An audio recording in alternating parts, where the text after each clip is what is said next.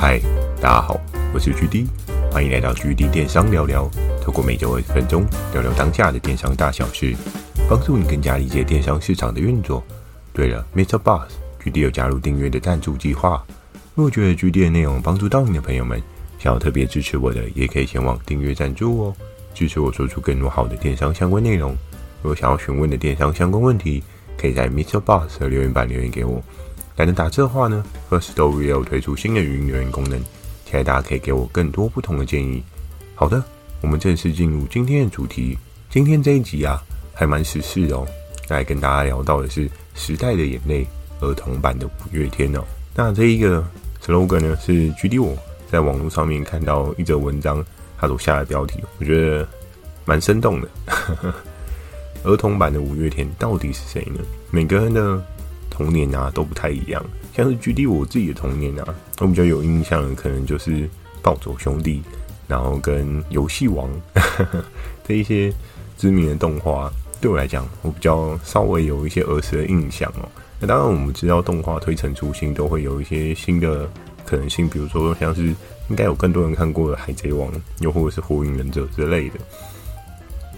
那我们就可以去看到是说，诶，在动画这一块市场，它其实跟电商有一些对应的联动关系哦。那今天这一个呢？它算是一个蛮特别的领域，我觉得在电商当中啊，大家可能不见得会这么认真的去注意到这个领域，除非你家里有一些相对应的 TA 族群，那你就会去注意到这个东西。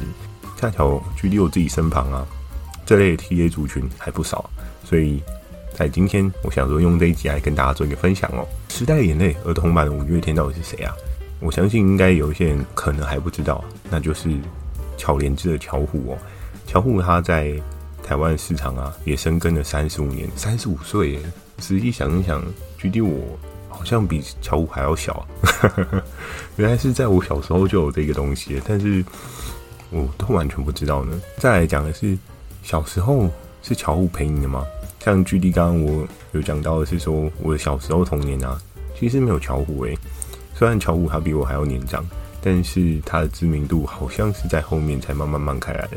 我人生当中第一次知道巧虎啊，是我有一个亲戚有一个弟弟，他的妈妈小时候买了对应巧虎的这个套组给他哦。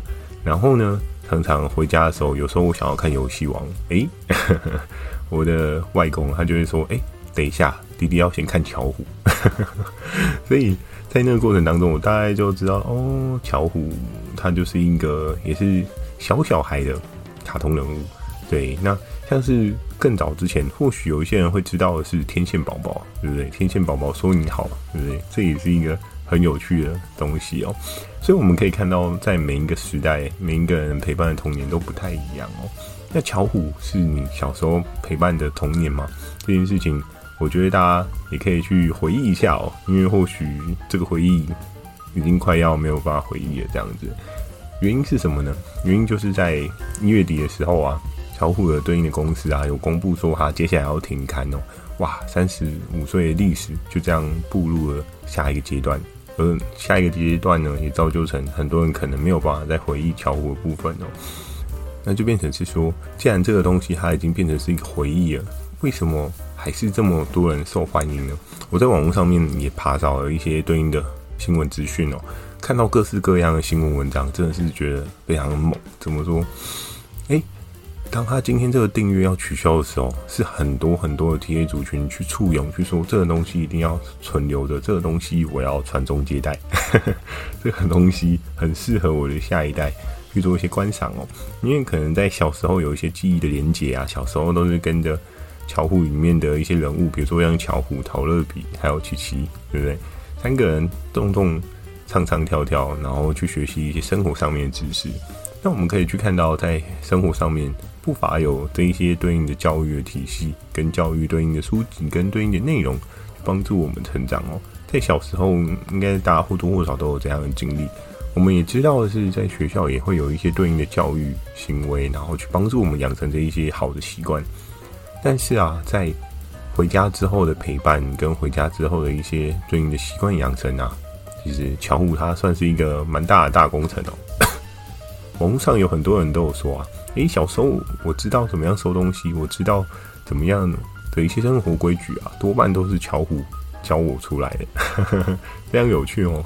不是爸妈教，是巧虎教的，所以你就知道，诶、巧虎在这一代人的生活当中是一个多么多么重要的地方。那也就是造就成，诶、为什么乔五它能够这么受欢迎？我们可以看到各式各样的文章，每个人都讲的是说，千万不要取消，对不对？还有很多人突然听到说没有办法订了，他们服务要取消，他们好像是到三月一号之后就不接受订购了，所以就非常多人簇拥。非常有趣的一件事情是，当你越没有的时候，大家越会抢订嘛。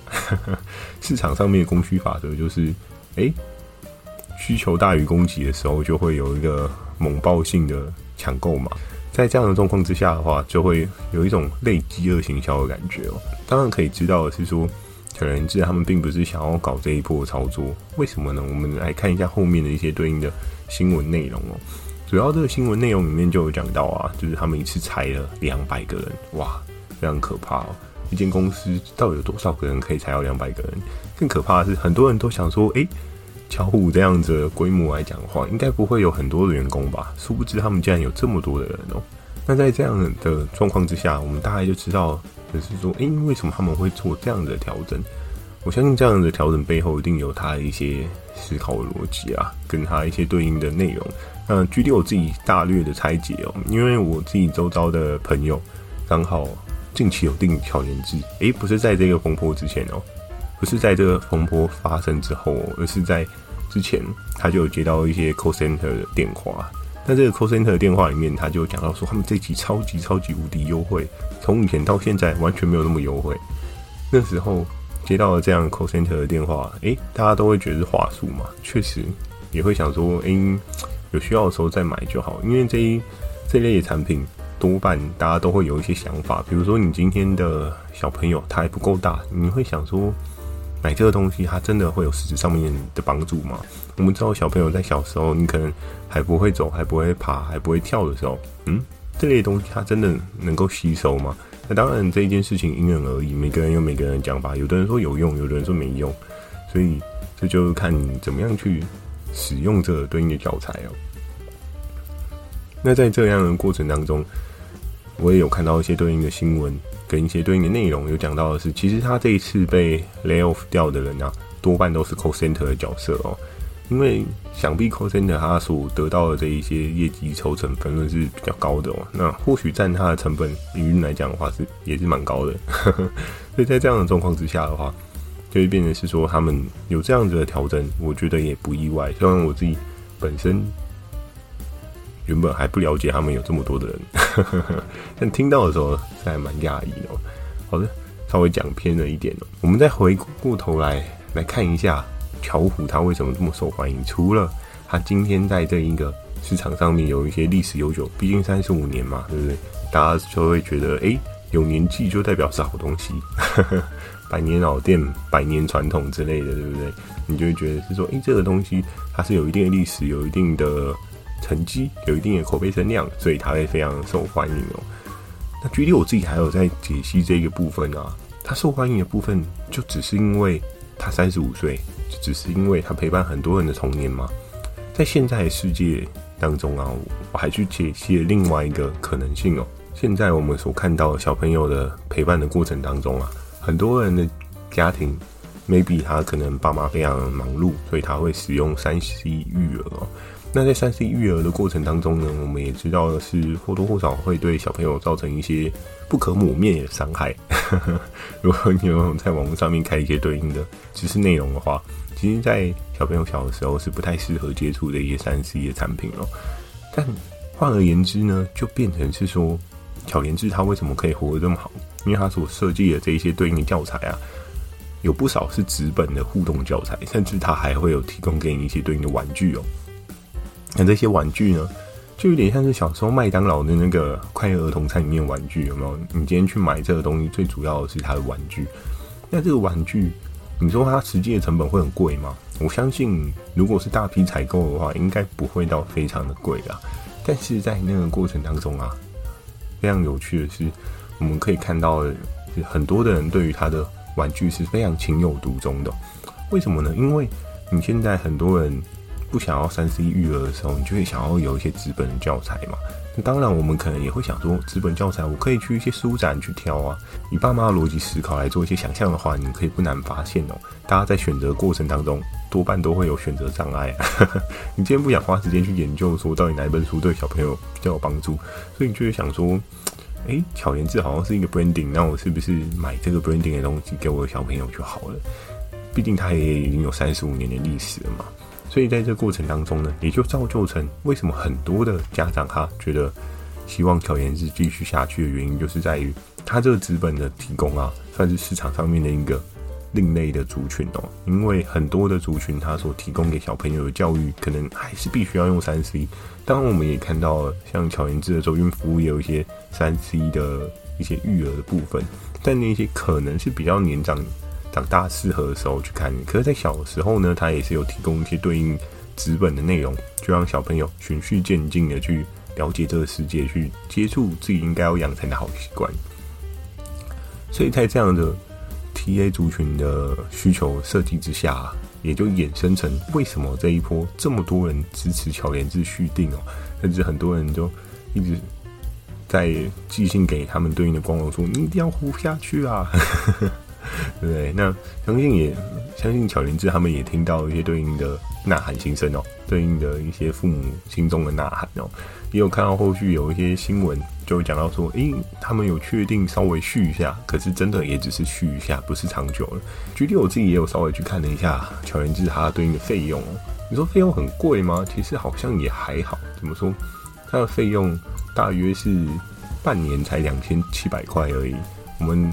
去换算成一个月的费用的话，差不多就是大概是四百到五百块之间的价位哦。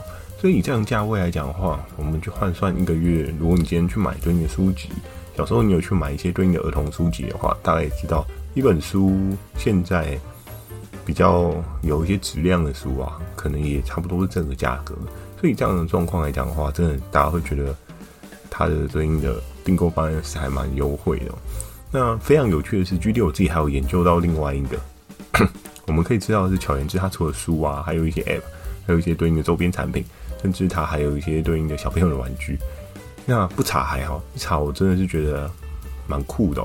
你知道它的对应的 Set 里面有一个东西叫做巧虎收音机，那个巧虎收音机啊，GD 我自己去虾皮查了一下，哎，因为快要绝版的关系，也不完全是绝版的关系，而是在于它每年啊。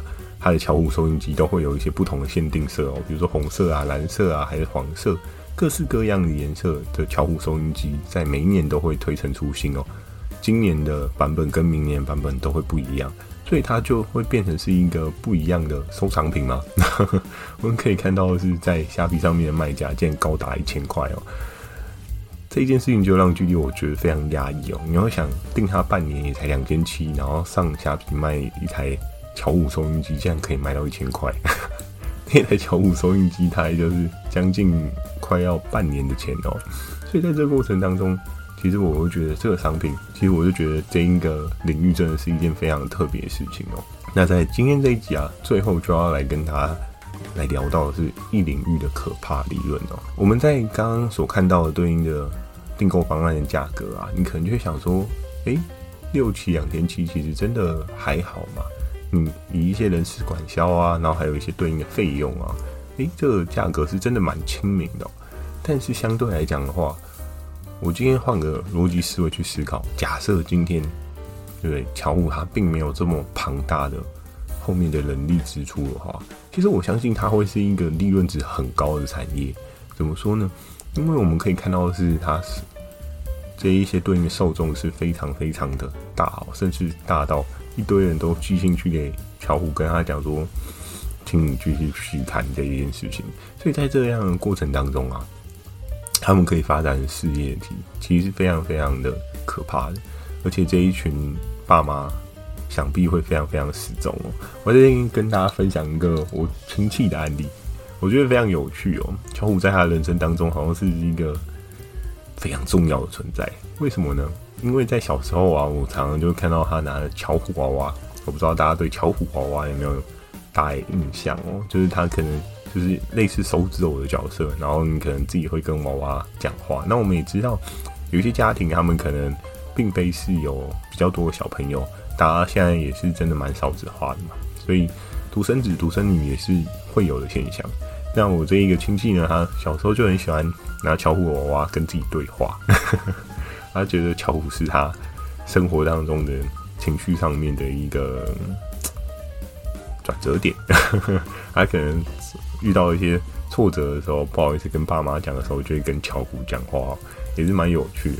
那到了他长大的时候啊，他现在已经大学了吧？大学的时候，他还是。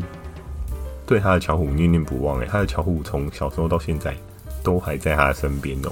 当然你可能会觉得，诶，这样听起来感觉好像挺幼稚的。可是我觉得这是他童年的一个很重要的记忆印象哦。我觉得还蛮有趣的。他跟巧虎有这么多年的情感呢，对不对？所以在这个过程当中，我们就可以看到是说，诶，一个小时候的 IP 对一个人的影响啊，非常非常的大哦。就像是小时候我也会有看过某些动漫的影片。那这一些动漫人物呢，鼓舞你成长什么，你也会觉得哦，对啊，小时候的记忆，小时候回忆，对不对？看到哪些集数，然后对应的集数，还有一些对应的正面鼓舞的力量，对不对？像是有些人看海贼王啊，又或看火影忍者，也会感到非常的热血，对不对？所以，我们就可以去看到的是说，在对应不同的领域当中啊。包含我们在做电商的过程当中，其实有很多的领域，它并非是热门的领域哦。那并非是热门的领域的时候，他所做的事情其实是可以有更多的发展。因为当你今天并非是热门领域的时候，你的 TA 受众会相对比较精准一点。举个例子哦，我们就拿巧虎的童书来去做一些比喻好了。你可以去看到的是，像是刚刚讲到巧虎的收音机啊，在市场上面竟然有这么高的价值哦。可是，如果假设你今天巧虎的收音机的成本啊，我自己大概推算，如果它都已经跟那一个工厂去订了这么长的时间，我们不用算三十五年，我们就算十年好了。十年的状况来讲的话，你觉得它那一台收音机的成本会是多少？我觉得那一台的成本应该至少可以压到三百以下吧，对不对？它如果订了这么多年，然后它只是换个颜色，它甚至可以请工厂批量生产哦。所以在这个过程当中，你就可以。大家去抓到是，哇，如果是三百块的成本的话，那它如果可以卖到一千块，那个利润值是非常非常可怕。但是这些领域啊，并非是热门领域，所以它可以做这样子的优化。相对来讲的话，TA 受众也需要一个比较深度的耕耘啊，因为你经过深度的耕耘之后，你所推出的东西，受众他买单的可能性会比较高。但是呢，它的转换率并非会这么的高。就像是我们知道一个小朋友的诞生，然后他的童年可能就只会有那么一次而已，所以在这个过程当中，他要怎么样去把握每一个人童年是非常重要。当然，他在后面为什么会就是做这样的调整？我相信真的是人力成本太过吃紧了。因为如果真的两百个都是 call center 的话，哇，那那个人事成本压力真的很高哦。但是如果假设他今天 call center 没有那么多，甚至他用一些自动化。我自己预期，搞不好后面也会推出一些自动化的推广方式，所以去大幅节省、节省掉它对应的人力成本开销。我觉得这是很有可能会发生的事情啊。你这样的热度来讲的话，大概就可以不难理解，是说巧虎在这一块的声量是非常非常的高。那这么可怕的利润当中，我们去套用在电商的领域啊，像刚刚有跟大家讲到的，它算是一个相对比较冷门的领域。就是你对于童书这一块，你的 TA 族群很明确嘛，就是一些小朋友或者是小朋友的爸妈，对不对？爸妈觉得有用就会买给你，所以这一个对应 TA 的培养过程啊，如果他小时候就是用过巧虎，那他在长大之后会想要给自己小朋友也用巧虎的可能性也会蛮高的。都在经营电商的时候，我们可能都会习惯去找一些爆品，找一些热门的品类，比如说像是。在现在可能二三月啊，换季收纳，对不对？大家都会想要去找收纳类的商品。那收纳类的商品真的真的太多人进去了，里面真的也有太多厉害的人，厉害到你可能想要打赢他都很困难哦。所以有时候做电商的时候，尝试着去做一些相对比较没有这么热门的领域，但是你当然也要提供更多的价值给你对应的受众。可是如果当你今天也建立起像巧虎这样子的体系的时候，我相信只要在每个细节做一些把关的话，你应该会有一个很可怕的线性成长哦。像是虽然他们最后的结局是收尾嘛，就是结束，可是我觉得如果做一些调整的话，他一定可以活得更久，甚至还在这个领域当中啊，疯狂的赚钱，也不会有人知道。很多人可能会说：“哎、少子化，后面就不会有人想要买这个。”这样讲确实也是没错，因为以台湾的角度来讲的话，一年比一年人人数更少。但是如果你这一块真的领域做得够深耕，做得够 OK 的话，你知道相对少子化就代表的是什么吗？代表是每个家庭对于小朋友的资金集中度会变高。我今天一个家庭生两个跟生一个，爸妈所能够提供的资金赞助呢，大概就是那样的水准比。两个人反而会瓜分对应水准比，所以他所能去思考的对应的客单价会变低。可是如果今天当他只有一个小朋友的时候，他想要全心全意的让这个小朋友变好的时候，他所愿意花的支出就会变高，就是一倍跟两倍差距哦。所以在这个过程当中，少子化是一个没有办法避免的趋势，但是你的。东西如果精致度够高的话，诶、我相信那些高客单的客群也会吸过来。甚至，如果你今天 TA 族群是电子新贵呢？如果是台积电的员工的小朋友呢？你觉得他会很 care？就是你今天卖的东西贵这件事情吗？贵这件事情不是重点，重点是有没有价值，重点是你是不是真的帮到他小朋友成长更好哦？好的。那今天的这一集啊，就简单跟大家分享到这边哦。这一集其实也蛮突然的，因为我也是突然看到这个新闻，去做一些查找，想说跟大家做一些分享哦。那喜欢今天的内容，也请帮我点个五颗星。如果想要询问的电商相关问题，也欢迎大家到 MixerBox 留下你的反馈及问题，或是 Firstory 语音留言给我。如果觉得今天内容帮助到你朋友们，想要特别支持我的，也可以前往订阅赞助哦，支持我说出更多好的电商相关内容。会在 FB 跟 IG 不定期的分享电商小知识给大家。记得收听每周日晚上十点的《局地电商聊聊》哦。那今天这个问题啊，就想要问大家：你的童年是谁啊？也是巧虎吗？还是你的童年有其他的动漫人物陪你呢？好，那就祝大家有个美梦，大家晚安喽。